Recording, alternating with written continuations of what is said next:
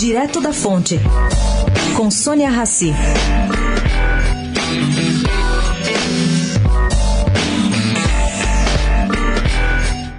A desistência de Jair Bolsonaro de embarcar para Nova York, onde receberia o prêmio Person of the Year, dado pela Câmara Brasil e Estados Unidos, foi um susto. Mas os organizadores do evento estão mantendo a cerimônia, homenageando o secretário de Estado americano Mike Pompeo. São 1.100 pessoas confirmadas e 88 empresas presentes no evento além de uma nova premiação criada este ano para o setor de responsabilidade social e inovação digital.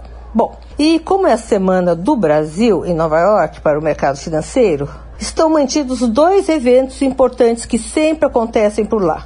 O seminário organizado pelo Itaú, que dura mais ou menos três dias, e o seminário organizado pelo LID, de um dia só.